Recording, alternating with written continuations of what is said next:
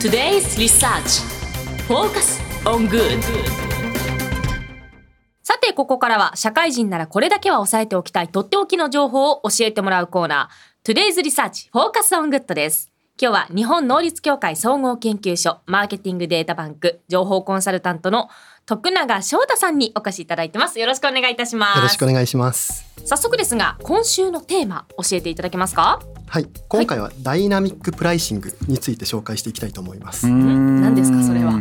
いやあれですよあプのライシング時期とかによって値段変わるやつですよおっしゃる通り。あー私が最近増嫌えていなるやつですあ、嫌いなんですかあそうなんですね。なんかね私がやっぱり行きたいなって思うとか利用したいと思う時高いんですよあーなんかななるほどんか若干今までの値段を知ってるからこそなんかちょっと損した気持ちにな確っちゃかうに安く行ってる人ががいるって分かった状況でそうなんで高すよいところで行かなきゃいけないのまはあわなんかかる損わした気か持ちにりますなりよますよわね。かります よそのビジネス的に考えたらそれがいいっていうの分かりつつはい、ドンピシャで高いところになっちゃうんですなよねるほど。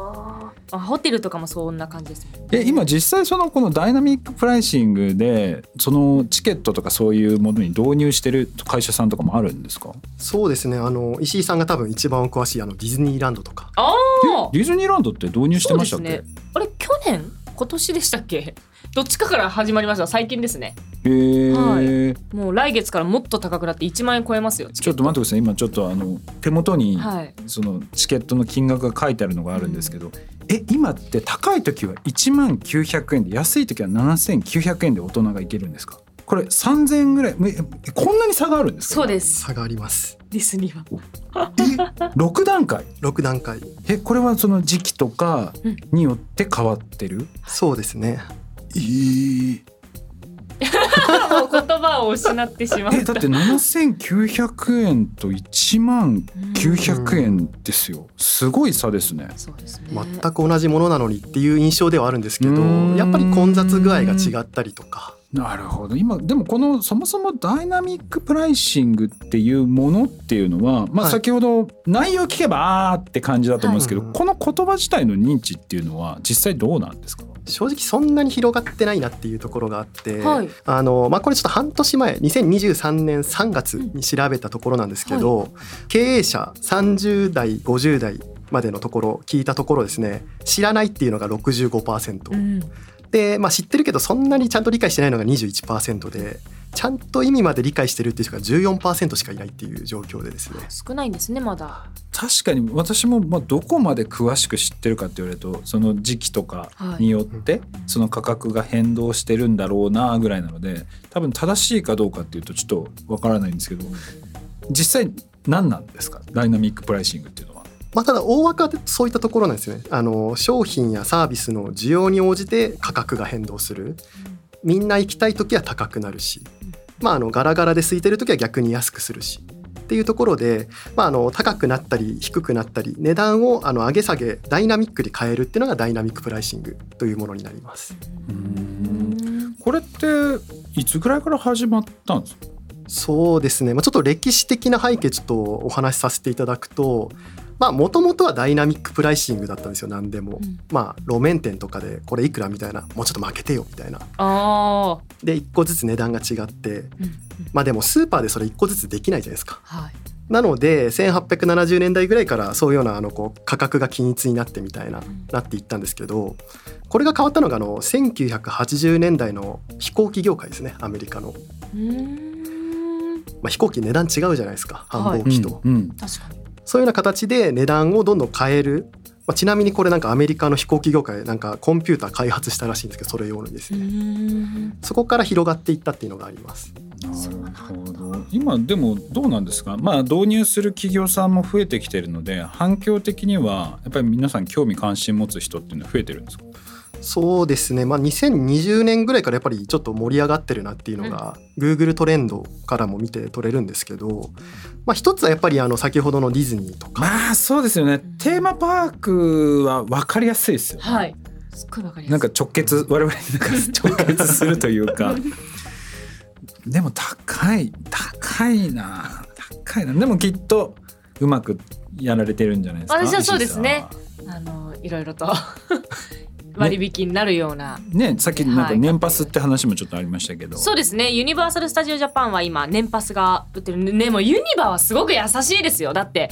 3回行けば元取れちゃうんですもんええだから2泊3日でユニバ行ったらもう元取れちゃうんで私は年パス買ってもういつでも行けるようにしちゃってますけどねあなるほどとなるそうなんと結構その例えばユニバーとかははいこのダイナミックプライシングとその年パスっていうのをうまく使いながら、うんそっちの方の売り上げが上がるようにもなんかうまくやってるのかもしれないですね。かもしれないですねだから3回で元取れちゃうんですよね3。回で元取れますしかも高い日も安い日もいけちゃうんですかえっと行けない日もあるんですもちろん例えばお盆おと盆かのクどリ真スんマ中スととかかそうですはあるんですけどそんなにうんあんまり影響なかったなっていう印象ですねあと例えばじゃあワンデーを買いましたユニバで、うんうんうん、そしたらユニバーサル・スタジオ・ジャパンで買ったそのチケットの1日のうちでしたら差額だけで年パスになっちゃうんですよだから8000円のチケット買ったとしてもプラスじゃあ1万2000円払えば年パスになるよとかそういう感じになるんで、うーんね、ごいでですもねね各社いろいろ、まあ、ディズニーですとか、ユニバもそうですし今読売ランドサンリオっていうような形でテーマパークでもどんどん普及してきて普る及しているとなんで今こんなになんか皆さん各社さんやられるようになってるんですかやっぱり技術革新が大きくて、まあ、AI がそういうのいろいろ計算できるようになったうんとアルゴリズムをですねね雨の日晴れの日で違ったりとかまあ、去年の傾向であったりとかいろんなものを計算することができるようになったのでいろんな業界で普及するようになったっていうのがあります。なるほどあとね私結構海外に行ってもう見事に出てくるのはタクシーなんですよタクシーの価格が全然違う倍以上違うえそれは時間帯あとは天気雨降ってくると高くなるし夕方の混む時間帯になるとすごい高いです大体日本とすごい時は2倍とか3倍えそれって日本でもあるんですか今年3月にダイナミックプライシング導入へっていうので結構そこでやっぱり話題になったところがあってもう今も日本でも導入されてるんですね導入始めようというところであの始めようっていう感じなんですね、今アプリの方でやろうとしててですねあの Go とか使ったことあありゴーますタクシー使ってます、やっぱりアプリがすごい相性がいいんですよ。というのがそのうんやっぱりそのどこの場所でどの時間で天候がどうでとか AI でバーって計算できるので目的地とかの場所とかですねで値段を変えることができるようになるのでそれをやっていこうとえこれどうしますタクシーでとどまらずに電車とかも今後ありえませんありえるありえ電ます車朝のラッシュは高くなるとか海外だともうそれ始めてます、そうなんですかはい、あー結構海外からやっぱりその日本へっていうのが結構あってですねタクシーもなんかもうちょっと先行ってるらしくて中国のなんかディディはいタクシーとかはいだとタクシーだけじゃなくてなんかあの映画館とかレストランに行くっていうタクシーとのパッケージがダイナミックプライシングで20%引きとかになってるらしいですよ。そえうさらにあすごのいあれですよあの海外の人か国内の人かお金持ちかとかそれも見てますー、え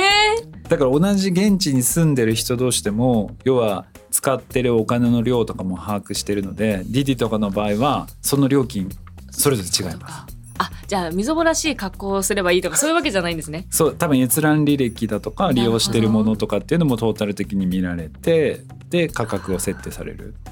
だから日本もどんどんそうなってくるんですかね多分そうなっていきますね。えー、一そう言なる反対です私うの言んうちょっと俺もねち ょっとすいませんね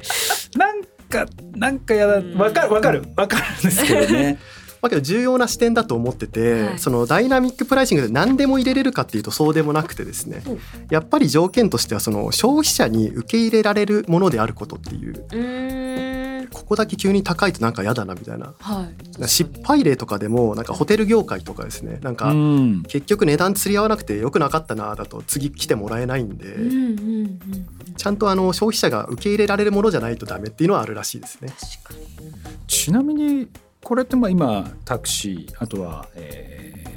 さっきのテーマパーク、はいえーっていうところありましたけどスポーツとかそういったところっていうのはどうなんですかライブとかコンサートみたいなものもう結構広がってて、うーんまあ、先月もガンバ大阪がテストしますみたいなの言ってましたけど、えまあ、あのソフトバンクホークスも3万8500席のあの計算パパパーってして値段いくらでみたいなバッて出せるようになってるらしくてですね。ー、バスケットって今どうなんですかあんまりまだそういうのは一律だと思いますねなんかもう座る席で変わるっていうそのうですね時期とかそういうのは時期は関係ない、ああれはプレーオフは高くなってましたそういえばおー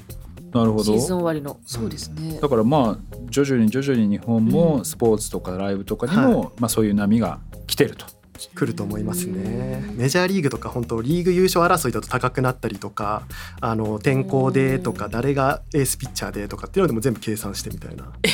えーだったらもう高くしといてくれと最初で安くする方だったらなんか得した気持ちで買えませんねえ、そうなんですよなんかとりあえず全部高くする方向と思われがちなんですけど、はい案外安くするような方法も出てきていあてそうなんですかあのこれ食品というか、まあ、その外食産業の方なんですけど、はい凸版印刷とデロイト・トーマツがいそれは実証実験始めててですね、はい居酒屋で AI のカメラつけてうんでガラガラだったらあの今20%オフクーポン出しますよみたいなへえなのであのいっぱいなので高くして儲けようだけじゃなくて今ちょっと少ないのであのここを安くしようとかなるほどあそっちはいいですね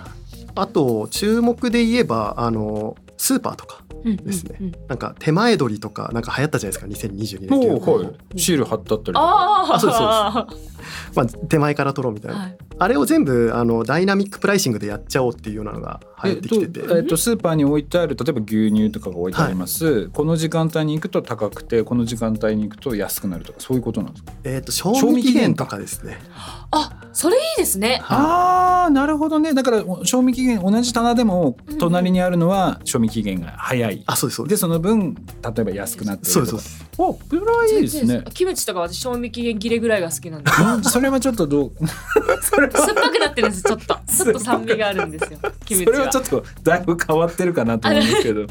日本だとそういうの導入してるとこってどどういうところがあるんですか九州のトライアルっていうあのスーパーがあるんですけど、はいもうそこがあの上から AI カメラつなげててですねであの賞味期限がこれでどれぐらい売り残ってるから電子札がパッて切り替わって、そっかえー電す子ごい札だから楽なんですね、はい、すだからもう頭いい張り替えなくていいわけですよいいわねけですよねくいるじゃないですかスーパ ーで俺ちょっと時々待ってますけどそあうるかなみたいなねそうそうなりますけどそれが自動でやってくあれりがたるいなのでやっぱそのモラル上げるっていうのもあると思うんですよそのはい手前から取りましょうみたいな、うんまあ、それもすごい重要なんですけど、まあ、やっぱり技術が全部あのこう解決してくれる世の中になりつつあるんじゃないかなっていうふうに思っていて、まあ、アーティストのところでも流れるんじゃないかってみたいな話あったんですけどアーティストの方でダイナミックプライシング導入すると多分転売問題とか結構撲滅するんじゃないかなと思ってて、ももう例えばどういうことですかまあ、なのであの転売しようと思っても高いチケットでもそのまま売られてるから転売屋にお金が入らずに、まあ、アーティストの方にそのままお金が入るというような形で人気席は高く より高くとかですね、っていうような形で多分変わっていくのかなと、まあ、なので結構その感情の問題とか道徳的問題は多分技術がパーって全部洗い流しちゃう可能性は出てくるかなっていうきて気がしてますなるね。ほどねこのまあダイナミックプライシングって今後どういったところにこう導入されてくるんですかそうですねあの日本で今実証実験とかが進んでるのが物流とかエネルギー業界ですね。ほうほうまあ物流、はい、結構トラックドライバー2024年問題って言われててもう圧倒的に足りないって言われてるんですよ。それのマッチングで値段変動させてやっていくっていうところであったりとあーなるほかどねなんかそうなってくるとひょっとしたらそのうちねアマゾンとかそういう楽天とかで商品買った時に夜届ける時にはプラスいくらとか、うん再配達はまたプラスいくらとかうんなるかも。かもしれないですねあとやっぱりエネルギー業界ってすごい相性いいと思うんですよね。うんあのやっぱりその夜まあ皆そうですねさん使わないしとかですね。まあ、なのであの電気自動車 EV の充電サービスとかに使っていこうっていうような今実証実験進められているところになります。なるほどまあ、今ずっとこのダイナミックプライシングのねところにトークしてきたんですけれども改めてこのテーマあーをですねこう調べる意義とかですねどのあたりにこう注目していけばいいですかまあ、そうですねあの今まであの神の見えざる手っていう価格は神が勝手にいつの間にか決まってくれるって言ってるんですけど、まあ、AI ができるようにしてくれてきたなというふうに思っていて、まあ、これ調べる重要性って何なのかっていうともっと高く売れるところとかもっと安くした方がいいところとか自分たちが価格一律だと思ってたものって実はまだまだその考える余地があるのかなと思っていてじゃあ実際の商品とかサービスもうちょっと値段変えれるところってお客さんにとっていい値段って何だろうかっていうのを考えさせてくれるそういうようなテーマになってるかなと思っています。なんか悪いところだけじゃないんだなって感じました徳永さんありがとうございまあしりがとたうございました以上 Today's Research Focus on Good でしたそれではリスナーの皆さんいってらっしゃい This program was brought to you by 日本能率協会総合研究所